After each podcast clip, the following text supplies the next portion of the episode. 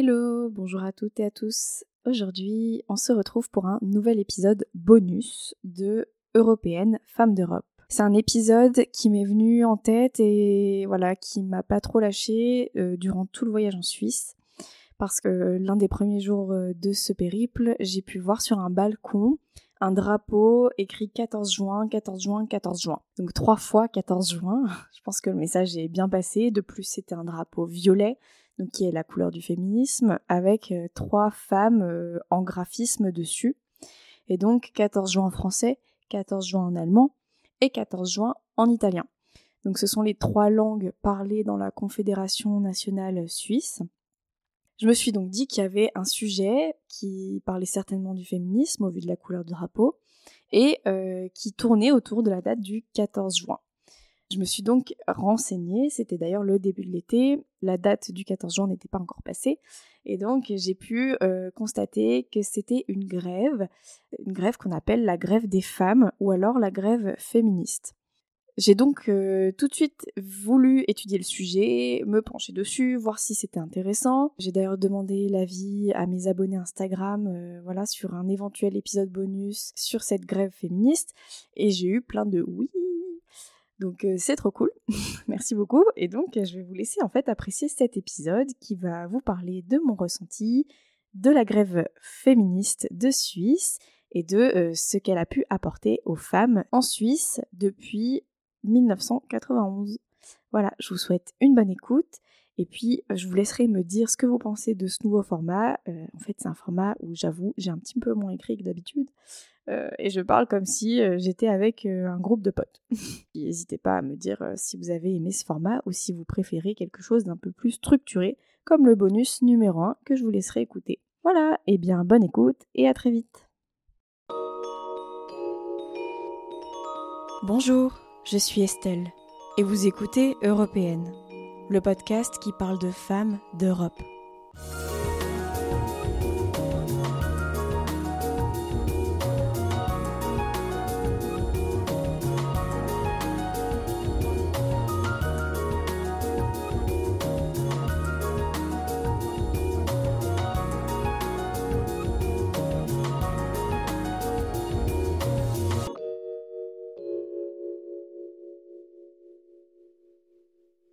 Alors mon premier ressenti euh, avant que j'arrive en Suisse, c'était un petit peu voilà d'un pays euh, traditionnel, conservateur, à cheval sur les règles, dans lequel euh, la criminalité est super faible, dans lequel les personnes sont toutes bien éduquées, elles ne passent pas au feu rouge au passage piéton, elles vont pas voler dans les magasins, il y a voilà pas d'incivilité, etc. Enfin, j'avais vraiment cette vision-là euh, assez traditionnelle de la Suisse, et en fait très peu euh, de connaissances sur la culture suisse, malgré le fait que je dois vous faire une confidence. Ma grand-mère maternelle est suisse, et donc j'ai la nationalité.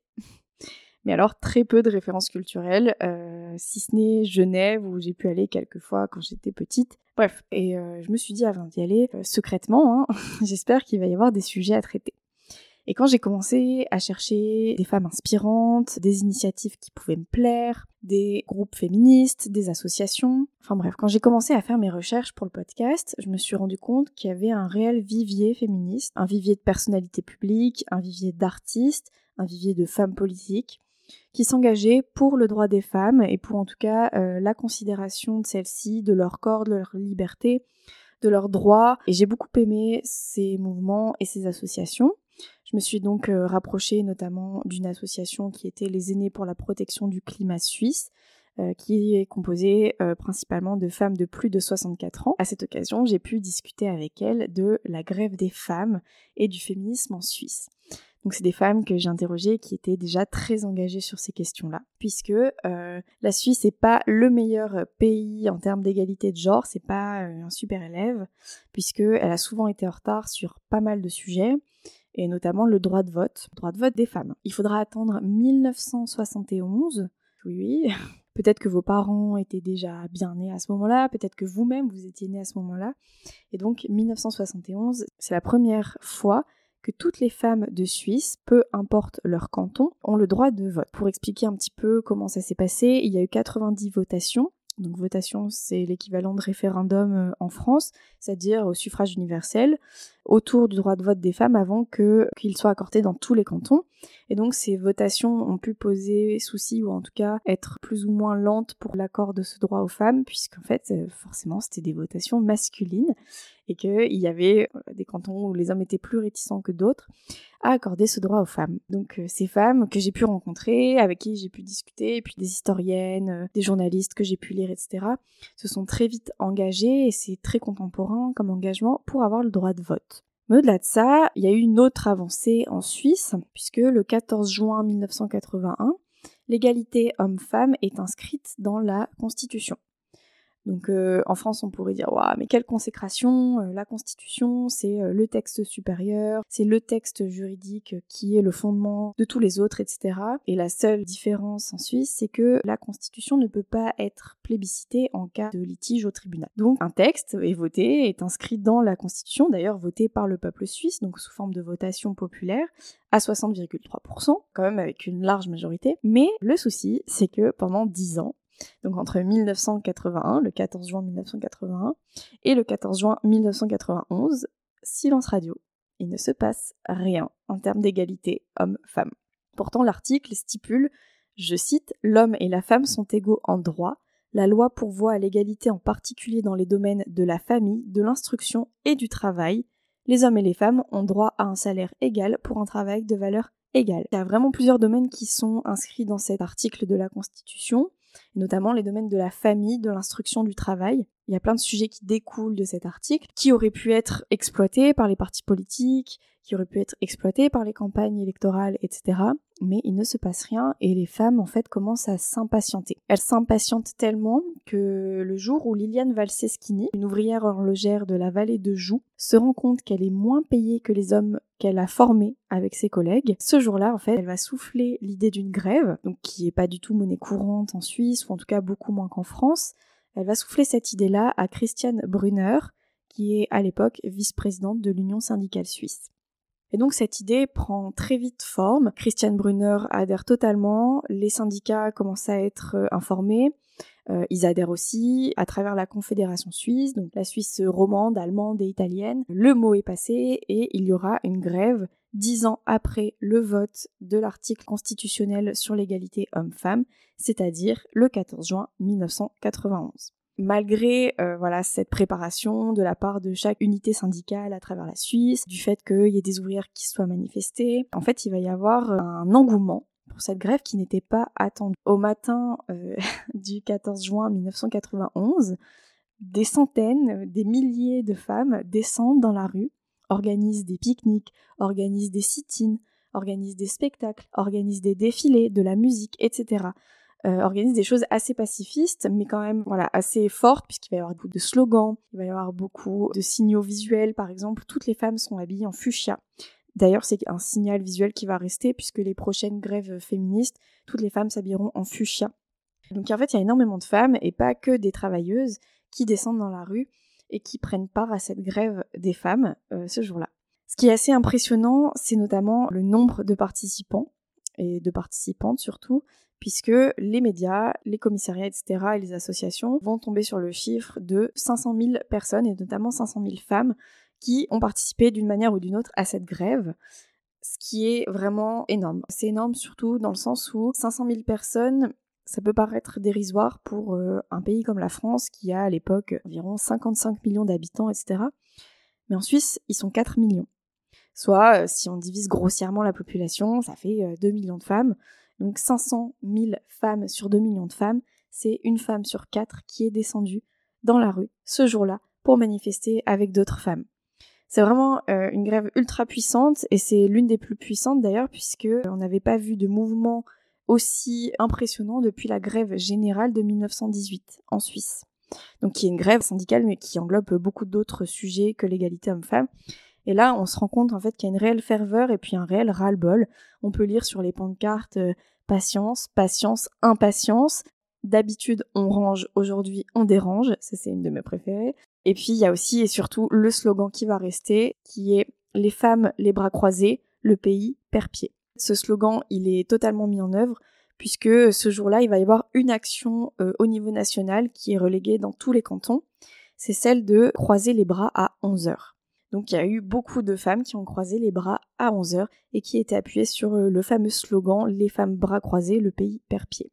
à travers cette grève, puis cet engouement en fait que personne n'attendait, il va y avoir aussi et surtout des revendications, des revendications salariales, des revendications professionnelles, et ça, ça va se retrouver dans un catalogue qui a été monté par les syndicats et qui fait environ 9 points. Il va y avoir différents points sur ce catalogue, comme bien évidemment l'égalité salariale, mais aussi par exemple l'interdiction du travail de nuit et du dimanche des femmes et des hommes, la création de crèches en plus, le partage égal des tâches familiales, ou encore la possibilité de formation, de perfectionnement et de promotion professionnelle, qui était beaucoup moins accessible pour les femmes que pour les hommes à cette époque. Ces revendications, qui sont pourtant clairement exprimées, sont pas en fait la chose qui a été le plus retenue par les médias et par les politiques. Il va d'abord y avoir un accueil médiatique avec un œil très bienveillant, euh, voire un œil méprisant, puisque par exemple euh, le soir même sur la télévision suisse, la RTS, il va y avoir le présentateur qui commence son journal par Madame, Monsieur, bonsoir. Difficile de dire combien de femmes nous ont permis de voir aujourd'hui notre pays en rose. Alors, comment te dire? Euh, voilà, que l'objectif n'était pas que le pays soit rose, malgré du coup que ça ait vraiment un impact visuel, donc toutes les femmes ont fuchsia comme je vous disais, mais plutôt euh, que les revendications soient remontées au niveau des médias et au niveau des politiques. Cet accueil médiatique qui est très bienveillant hein, d'un côté, mais aussi euh, carrément méprisant en fait, qui souligne davantage le côté festif, qui va mépriser les origines du mouvement. Euh, on va d'ailleurs même pas parler de la vallée de Joux, de euh, Liliane Valseschini qui est à l'origine, va avoir l'effet en fait de laisser retomber un petit peu le mouvement. voilà, au fond du lac, doucement, comme des petites particules, voilà, qui feraient leur chemin jusqu'à ce qu'on les voit plus du tout.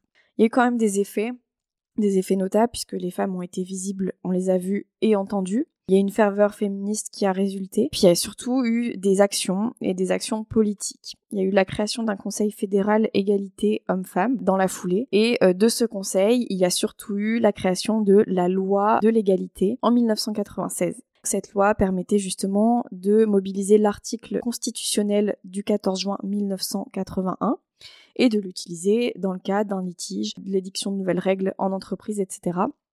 Cependant, ça a été une belle avancée, mais peut-être pas une avancée suffisante, ou en tout cas une avancée qui a suffisamment satisfait les femmes, puisque les années 2010, et notamment au moment de MeToo, au moment de la sortie de l'affaire Weinstein, ont permis en fait aux terreaux féministes qui vivotaient, qui étaient au fond du lac, de remonter à la surface, de rassembler encore les femmes autour de sujets essentiels, de sujets féministes, de sujets de société. Le 14 juin 2019, rebelote 500 000 femmes dans la rue en Suisse, qui revendiquent des droits, qui revendiquent la liberté sexuelle, qui revendiquent de disposer de leur corps, qui revendiquent l'intégration des minorités, qui revendiquent la lutte contre l'homophobie, la transphobie, etc. On va avoir un mouvement qui va un petit peu changer de morphologie. Là où il y avait un mouvement totalement salarial, professionnel, qui demandait au milieu pro d'intégrer beaucoup plus les femmes, donc celui du 14 juin 1991, qui est quand même la racine de cette grève des femmes, en 2019, on va avoir un mouvement qui est davantage tourné vers le respect, le temps et l'argent. Puisqu'en fait, le slogan de cette grève des femmes 2019, c'est plus de respect, plus de temps, plus d'argent. Et en fait, dans trois mots, elles ont résumé clairement tout le mouvement féministe qui euh, résulte des années 2016-2017 qui est d'avoir beaucoup plus de respect en termes de respect du corps des femmes, en termes d'allègement des injonctions, en termes de choix de vie, en termes de sexualité, en termes de choix professionnels, etc. Plus de temps, essayer de faciliter la balance entre la vie professionnelle et la vie privée, puisque la charge mentale est quand même grandement quelque chose qui est dédié aux femmes. Dans cette notion de respect, il y a eu cette demande voilà, de considérer la femme pour ce qu'elle est et pas seulement pour ce qu'elle peut faire au sein d'un foyer. Et enfin, plus d'argent pour enfin en terminer en fait avec ces inégalités salariales Selon un organisme suisse de statistiques, encore 40% des inégalités de salaire qui ne sont pas justifiées en 2019. Donc qui ne résultent pas euh, d'une charge de travail supplémentaire, de responsabilités supplémentaires, etc. Qui ne résultent de rien. Parmi les inégalités de salaire, on retrouve 40% qui ne sont pas justifiées en 2019. Et en fait, c'est clairement le moment pour les femmes de dire ras-le-bol. Il va y avoir énormément de revendications et de manifestations, encore une fois, décentralisées. Donc euh, voilà, chaque canton a un petit peu sa spécialité selon la langue parlée, etc. aussi. Euh, et il va y avoir par exemple des actions à 15h23. Il y a des femmes qui sont euh, parties, qui ont quitté leur poste, puisque pour elles, c'était l'heure à partir duquel elles cessent mathématiquement d'être payées par rapport à leurs collègues masculins. Il y a eu aussi des sit-ins, vraiment différentes actions qui ont permis euh, de mettre en lumière le fait que les femmes n'étaient toujours pas égales aux hommes, malgré l'inscription dans la constitution suisse d'un article attestant le contraire. Aujourd'hui, le mouvement féministe est encore très marqué, puisque en 2023, donc le 14 juin dernier, il y a eu 300 000 personnes qui ont manifesté, qui ont fait cette fameuse grève des femmes et qui ont pu revendiquer encore des droits qui sont pas acquis, des euh, droits qui menacent de ne plus être acquis, notamment l'avortement, voilà, qui est vraiment euh, tristement en débat dans les sociétés remis en question par les extrêmes et notamment les extrêmes droites. Donc 2019, c'est quand même le retour du féminisme et de la ferveur des femmes pour leurs droits et pour leur liberté ce qui est plutôt chouette puisqu'il y a eu notamment des modifications euh, de la loi, la modification de la définition du viol le 1er juin 2023. Cette définition, euh, elle était très archaïque puisque euh, le viol était défini en Suisse par la pénétration d'un pénis dans un vagin sans le consentement. Donc c'est très réducteur. Par exemple, une sodomie non consentie n'était pas un viol. Ce qui posait notamment beaucoup de soucis au niveau bah voilà, des, des décisions de justice, donc euh, cette définition a été reprise le 1er juin 2023 pour l'élargir, voilà.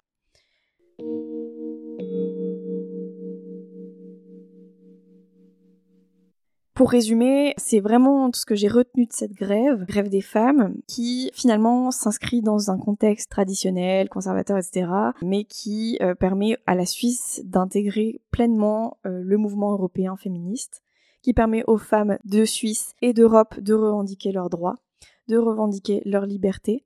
Et si j'avais pu d'ailleurs participer à cette grève, je le ferais. Je vous conseille vivement de vous rapprocher si vous avez envie, si vous êtes suisse, d'organisations féministes pour vous renseigner sur les prochaines actions. Si vous avez aimé d'ailleurs ce sujet, il y a un super podcast qui a été produit par la RTS, qui est la radio-télévision suisse, en collaboration avec Binge Audio et avec le podcast de Victoire Tuaillon qui s'appelle Suisse Repetita, la grève des femmes, qui a été réalisé en 2019 au moment où la grève se préparait et qui va euh, reprendre des témoignages, qui va être sous forme de reportage, qui va reprendre des archives, etc., qui va vous permettre vraiment de vous plonger dans cette grève de 2019, ses revendications, ses racines, qui est un peu plus long, mais qui permettra d'avoir quelque chose de beaucoup plus exhaustif si le sujet vous a plu.